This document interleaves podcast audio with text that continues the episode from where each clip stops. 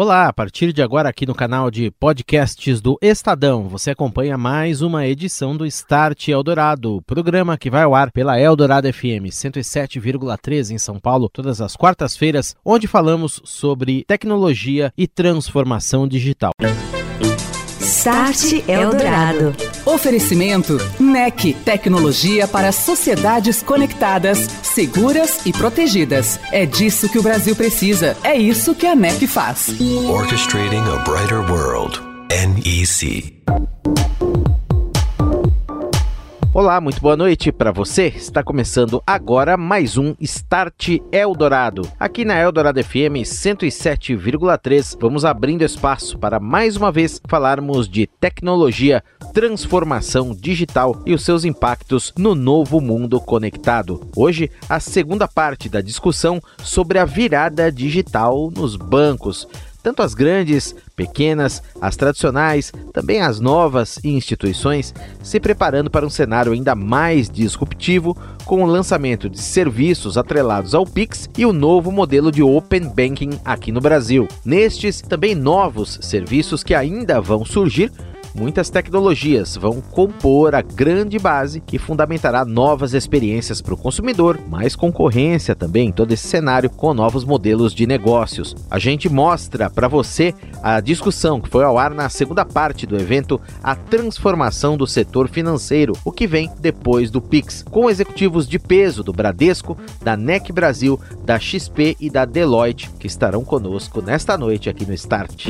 Start Eldorado. Oferecimento NEC, tecnologia para sociedades conectadas, seguras e protegidas. É disso que o Brasil precisa. É isso que a NEC faz. Orchestrating a brighter world. NEC. Nesta semana, a NEC anunciou parceria com a operadora Vodafone para fornecimento de equipamentos de tecnologia 5G isso para a rede aberta da operadora Vodafone no Reino Unido. Eu converso com André Eletério da NEC. Ele vai nos contar algumas novidades a respeito deste tema: contrato para fornecimento de tecnologia de padrão aberto, Open RAN 5G. André, conta um pouco mais para a gente, justamente isso representa, não é? O avanço das redes com padrões abertos no 5G. Olá, Daniel. Olá, ouvinte. Sim, nessa negociação, a NEC entra como fornecedora de unidades de rádio MIMO massivas 5G.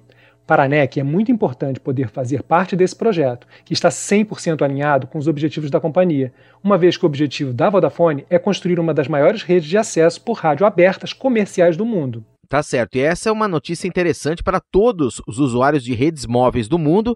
Ela indica um grande avanço dentro do 5G, já com a adoção dos padrões abertos. Como que o projeto vai acontecer lá no Reino Unido? Já tem um planejamento nesse sentido? Sem dúvida, esse anúncio é um passo definitivo dentro do âmbito da adoção do Open RAN, a partir desse ano, inicialmente, a Vodafone trabalhará com os fornecedores para estender a cobertura 4G e 5G em 2.500 localidades no Reino Unido, entre eles áreas rurais no sudoeste da Inglaterra e na maior parte do país de Gales. Em um segundo momento, serão anunciadas as mudanças para as áreas urbanas. Vale destacar ainda que a NEC, a exemplo deste contrato, tem projetos em outros países voltados ao Open RAN e atua hoje em dia como um dos líderes que oferecem essa arquitetura de rede no mercado global. E André, recentemente foi anunciada também uma parceria global entre a NEC e a Rakuten Mobile no Japão. Como vêm os planos da NEC para o avanço da empresa em Open RAN com todas essas novidades? As duas empresas firmaram um memorando de entendimento com foco na expansão do Open RAN em nível global, a NEC é o principal parceiro da Rakuten no desenvolvimento da rede principal 5G standalone da operadora no Japão, e agora o acordo tem como foco replicar a implantação também em outros mercados. Assim como foi anunciado com a Vodafone e a Rakuten, a NEC está vindo com toda a força no segmento de redes abertas e deve anunciar em breve novas parcerias, que irei compartilhar aqui com vocês. Tá certo, André. Muito obrigado pela entrevista. Um abraço para você. Até breve. Obrigado, Daniel. Você ouve Start Eldorado a transformação do setor financeiro, o que vem depois do Pix. O Conexões Japan House São Paulo promovido pela Japan House com apoio da NEC e aqui da Eldorado FM por meio do Start Eldorado, foi ao ar online no último dia 8, reunindo executivos de destaque nesta área, que discutiram o uso das tecnologias disruptivas, o planejamento das jornadas digitais nestas instituições, que agora também terão novos modelos de negócios com a chegada do Open Banking. O Pix já é sucesso, já foi abraçado pelos brasileiros. O que vem por aí? Neste primeiro bloco, nós vamos ouvir em primeiro lugar Sérgio Biagini, sócio líder para a indústria de serviços financeiros da Deloitte Brasil. O Sérgio que comenta sobre as experiências Open Banking já em andamento em outros lugares do mundo. Sérgio, o modelo Open Banking que já funciona em alguns países aí, nós temos Reino Unido e outros lugares, já foi implementado há um tempo. É, a Deloitte que já analisou e vem analisando de perto também essas experiências, quais que foram, que você pode compartilhar conosco, os principais ganhos, as principais dificuldades que nós tivemos também, até para que o modelo brasileiro possa se valer dessas experiências de fora para que aqui funcione melhor e obtenha sucesso com os clientes. Tem uma questão aí importante de comunicação, fazer a pessoa entender o que, que é o Open Banking, como é que usa aquilo, em que pode é, beneficiá-la, o que, que a gente pode trazer de fora, como é que isso vem funcionando aqui e a sua expectativa aí para o modelo brasileiro, Sérgio. Maravilha, Daniel. Vamos dar primeiro, acho que um panorama aí falando um pouquinho de mundo, né? Depois a gente fala um pouquinho das, da, da, da nossa situação aqui, os fatores chaves é, do sucesso, né? É, o Brasil ele vem seguindo o que outras jurisdições já fizeram pelo mundo. Você citou o exemplo do UK, né, da Inglaterra, que foi o precursor desse movimento é, lá, começando nessa discussão e as implementações acontecendo realmente a partir de 2017. É, a gente teve um movimento de Singapura, é, que a Deloitte até teve na frente, lá já é um movimento de Open Data, que ele vai além de serviços financeiros, né?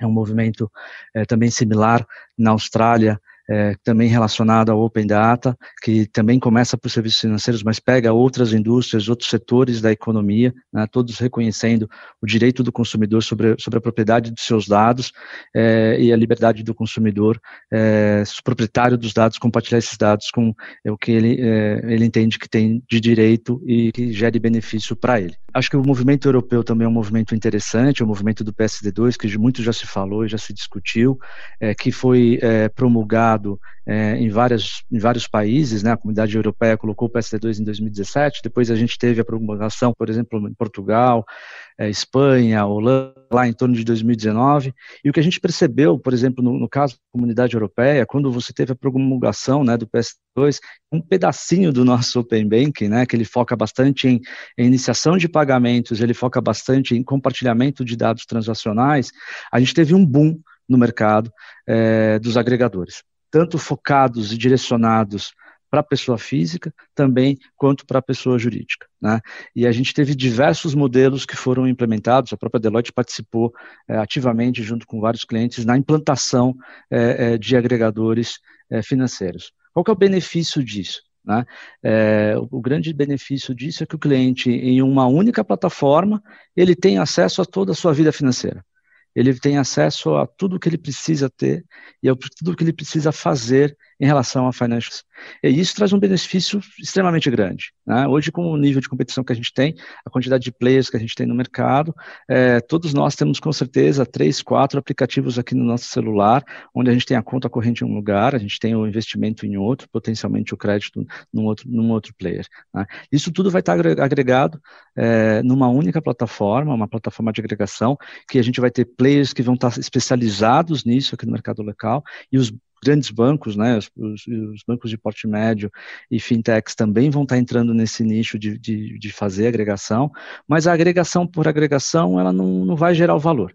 O grande valor a ser gerado é realmente a gente ter a inteligência em cima da agregação, é fazer com que realmente eu consiga compreender a necessidade do meu cliente, o momento que ele está no ciclo de vida dele, e quais são as, as jornadas que vão ser relevantes para ele, para eu poder ter uma relação e uma fidelização desse cliente ao longo do tempo. Né? Então, a, o, o, fator agregador ele vai ser é, uma peça fundamental é, e, de, e, de, grande ganho, é, não só para nós clientes finais, né, é, consumidores, PJ e PF também, porque isso se aplica à, realidade de PJ, principalmente quando a gente fala MEI e pequenas e médias empresas, que não têm uma capacidade grande de investimento, que não têm as, os ERPs aí que suportam os seus processos. Então, essa parte de agregação, como a gente vê em outros mercados, e, e tem clientes que a gente fez a implementação no segmento PJ, é, é, esse tipo de agregação gerando valor para o, o empreendedor pensando um pouco em Brasil e os desafios, acho que você colocou um ponto, Daniel, que é fundamental, é a comunicação. Né? A gente tem muito o cliente o que é isso e o que, que isso pode gerar para ele, o que, que isso pode gerar de benefício para ele. No final, a chave de sucesso do Open Banking é a adoção. Se a gente não tiver adoção na ponta do cliente, todo investimento e todo movimento que o mercado está fazendo em torno do Open Banking não vai ter sucesso. Então, a comunicação, a educação dos clientes em torno do que é isso, do como operar isso, quais são os benefícios que podem trazer para ele é, em torno do, do Open Banking, né, em relação à transparência, à facilidade, o nível de competição, a facilidade, é, isso tem que ser muito bem colocado como mercado para que o cliente seja educado em relação a isso e adote é, essa, solu essa solução. Então, acho que a, a adoção é, do cliente é, é, é fundamental. Então, para essa adoção, a gente não pode ter, por exemplo, um processo de consentimento aqui no Brasil que seja complexo, porque se todo, todo momento tiver que fazer consentimento e todo momento tiver que é, ter uma complexidade em fazer consentimento é, sobre o compartilhamento de dados da instituição A para a Constituição B, é, você tem uma chance de adesão muito baixa porque se torna difícil de uso. Então, se a gente tiver uma implementação onde a gente consiga ter a facilidade, a usabilidade, uma agilidade na adoção e a comunicação no valor agregado que isso vai gerar, acho que com certeza o Open Banking no Brasil ele tem tudo para ser um grande sucesso. Tá certo. Eu passo a palavra agora para o André Cano, que é vice-presidente do Bradesco das áreas de infraestrutura, TI e RH, entre outras. Ele que responde por estes desafios no banco.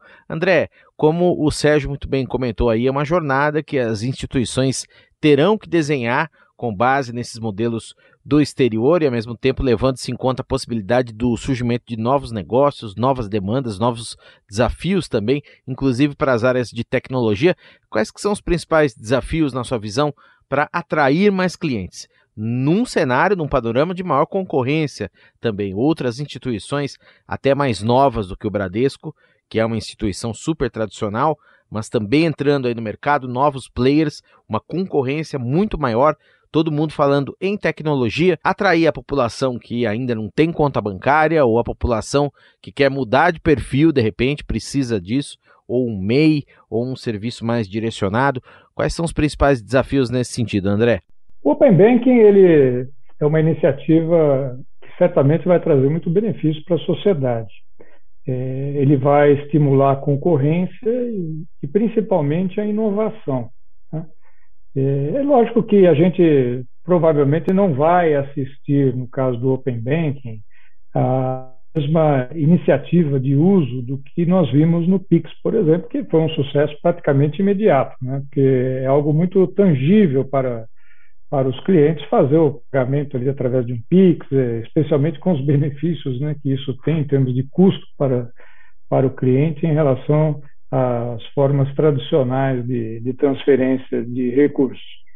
Mas ele certamente é um, é um, estímulo é um estímulo grande e a gente vai ver à medida que, que o seu uso for crescendo, que as pessoas forem entendendo né, os seus benefícios e como usá-lo, a gente certamente vai, vai ver muito benefício.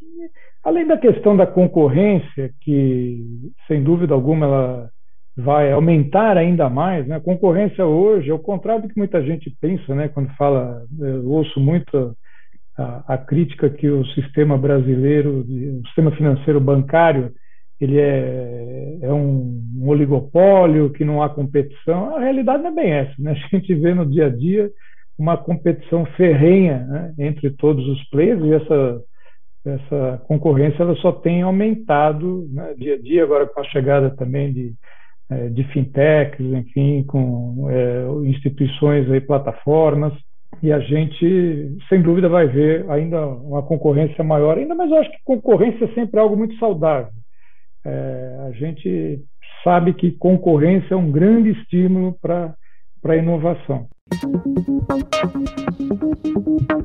A transformação do setor financeiro que vem depois do Pix em destaque nesta noite aqui no Start Eldorado. Estamos mostrando nesta quarta-feira a segunda de três partes do debate online com esse tema que foi promovido pela Japan House São Paulo como parte do evento Conexões Japan House com o apoio da Eldorado FM e também da NEC. E agora o André Cano, que é vice-presidente do Bradesco, continua falando sobre Open Banking, que vai incentivar um mundo de novos serviços bancários aqui no país e também descortinar um cenário cheio de concorrência, as instituições aplicando tecnologias disruptivas para oferecer novos produtos, desenhar também novos serviços. São muitas oportunidades, não é, André? O Open Banking ele abre oportunidade para as instituições financeiras se colocarem dentro de cadeias produtivas que a gente hoje não está presente, né? por intermédio das APIs que é a forma de você se integrar a outros serviços não bancários.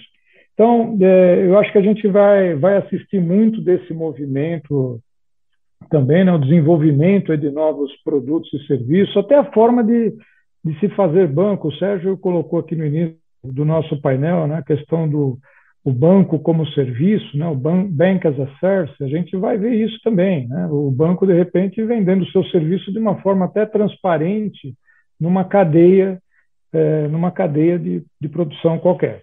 É, no caso, também acho que outra vantagem para o cliente vai ser essa visão integrada que ele pode ter da sua vida financeira. Isso vai ser também é, um grande benefício. É lógico que isso vai depender sempre do consentimento do cliente, né, que outras instituições têm acesso aos seus dados, é, e, naturalmente, isso acende também algumas preocupações, aí, especialmente com relação à privacidade e segurança do, dos dados do cliente.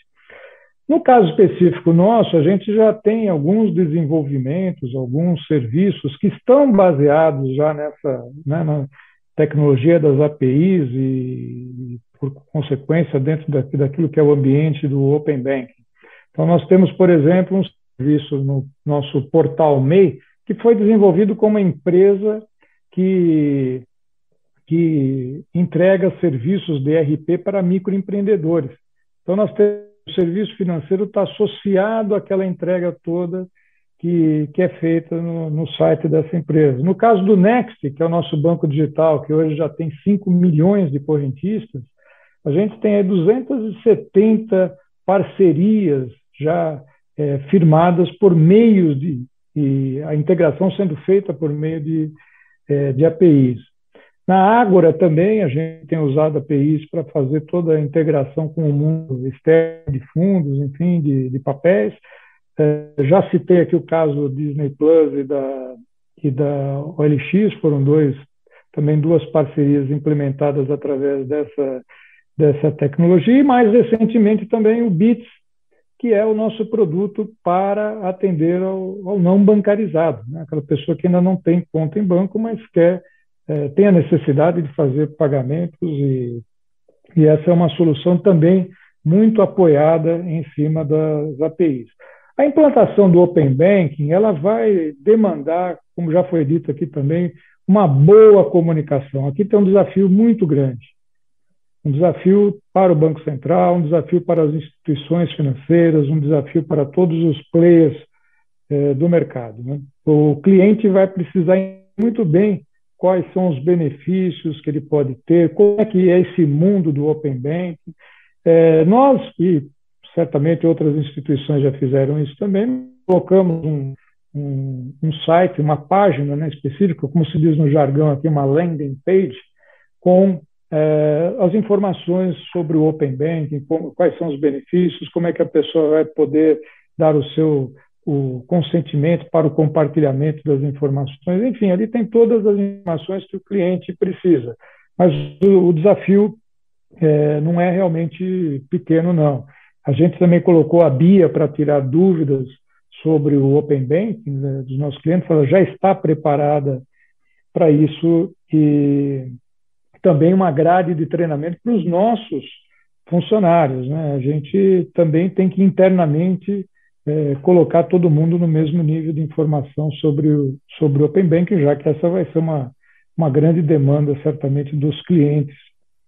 É, e tem um desafio, assim, eu acho que é natural do Open Banking, da compreensão disso tudo. A gente vê mesmo nos países onde o Open Banking já foi implantado há algum tempo, é, ele ainda está com um uso relativamente limitado. Né? O caso da, do Reino Unido, com provavelmente 30 milhões de contas, a informação que eu tenho é que tem por volta lá de, de 3 milhões, ou seja, 10% que aderiram ao, ao Open Banking. Então, é, o grande desafio é, sem dúvida, a comunicação. Talvez aqui no Brasil isso seja até um processo mais a gente sabe o brasileiro gosta de novidades. Né? O Pix é um excelente exemplo disso. A forma como ele foi adotada realmente foi assim aceleradíssima. Então pode ser que a gente ah, de repente assista um processo mais acelerado aqui no Brasil. Com relação à transformação das agências, isso já vem acontecendo é, não só no Bradesco, mas a gente tem visto esse movimento também em outras instituições, que é você transformar agências em locais mais de consultoria, mais de apoios, de, de, de aconselhamento né, ao, ao, cliente. Chamado, nós chamamos aqui de unidade de negócio. Então, se você olhar nos dois anos, nós encerramos aí quase 1.300 agências tradicionais. Só que dessas, quase 800, na verdade, não foram encerradas, elas foram transformadas em, nas chamadas unidades de negócios, né? É, o que nos dá, nos dá a oportunidade, inclusive, de manter a nossa capilaridade no país todo. E esse contato é, tete a tete né, com o cliente, ele continua sendo importante. Né? A gente que está vivendo esse mundo virtual sabe o quanto ainda a relação ali pessoal quanto que ela ainda faz falta. Muito bem, André. Agora eu passo a palavra para o Eduardo Merig, vice-presidente de software da XP. E eu queria saber, Eduardo, justamente como é que a XP vem enfrentando esse desafio de captar dados e aplicar esses dados para desenhar o aplicativo mais adequado ali para o cliente, a XP que tem o Flipper também, que é uma plataforma para o investidor, lidando também com o fato de muita gente achar investimento difícil, complicado, ou coisa para quem tem muito dinheiro. Como é que a XP vem endereçando essa user experience aí com o cliente no centro disso tudo, Eduardo? Bom, acho que a XP, obviamente, ela tem um, um DNA de investimentos, né? Foi como a, a empresa nasceu e ela está muito concentrada nisso mas ao longo dos anos a gente está estendendo e expandindo essa oferta de produtos e serviços para cada vez mais abranger a maior parte né, do, da vida financeira das pessoas. Né? Então, acho que recentemente nós tivemos o lançamento do nosso cartão de crédito, a gente está fazendo o lançamento da nossa conta digital, da nossa conta de pagamentos, tem outros serviços e produtos, tanto para a plataforma do pessoa física e pessoa jurídica, que a gente está expandindo. Né? Então, obviamente, isso traz uma possibilidade maior de eu entender o meu cliente de uma forma mais ampla, né? não só do ponto de vista dos investimentos que ele faz, mas como é que é o dia a dia financeiro dele, como é que ele lida com as suas finanças de uma forma mais ampla. E acho que esse é um dos pilares que vai ajudar bastante a trazer né, maior proximidade, maior clientes para a marca. Né? Então, nisso a gente considera o banking fundamental, porque a partir do momento né, que o cliente dá o consentimento, né, ele permite que eu faça acesso aos seus dados, suas informações de outras instituições financeiras com a qual ele tem relação, eu consigo aprender mais é, da vida do meu cliente, do comportamento do meu cliente, do perfil do meu cliente. Hoje eu tenho uma visão um pouco mais é, centralizada da vida dele na XP, passo a ter uma visão mais ampla de como é que ele lida né, com o seu mundo financeiro. E a gente aposta muito também no segundo passo, ou seja, na evolução do que é a agregação de investimentos e de contas, que é traduzido por uma sigla né, chamada PFM, é o Personal Finance Manager, ou seja, é o seu gerenciador pessoal das suas finanças, né? E, obviamente, nisso tem muito de digitalização, tem muito de robotização, tem muito de inteligência que você consegue aplicar e a pessoa ter ali né, o controle total de suas finanças, entender como é que elas estão distribuídas, tanto do ponto de vista dos seus investimentos, quanto do ponto de vista do seu dia a dia financeiro, de pagamento de contas, recebimento de salário e por aí vai e conseguir ter uma, uma gestão, um sucesso da gestão financeira através de um, de um personal finance manager. Né? Então, a gente enxerga muito isso como uma evolução é, da agregação de conta. E, obviamente, quanto mais o, o cliente entender o que é o Open Banking, quanto mais ele né, entender os benefícios de ter essa informação distribuída né, entre os seus, a sua, os, as suas empresas e fornecedores de preferência, obviamente, mais benefícios ele vai ter relacionado a isso. Eu faço uma aposta que no Brasil acho que a gente vai ter uma aceleração maior do que houve no, no, Reino Unido. Né? A gente sempre usa o Reino Unido como uma, um, benchmark, acho que por ter começado um pouco antes e tal. Eu compartilho um pouco do número que o André trouxe, que depois de anos da implementação do Open Banking, 10% dos clientes, mais ou menos, estão fazendo uso do Open Banking, mas acho que o, o, a principal mensagem é que ainda falta muito do cliente, né, do, do, da pessoa no Reino Unido, entender o que, que é Open Banking e fazer uso, de fato, né, do, do, dessa plataforma, né, dessa democratização dos dados.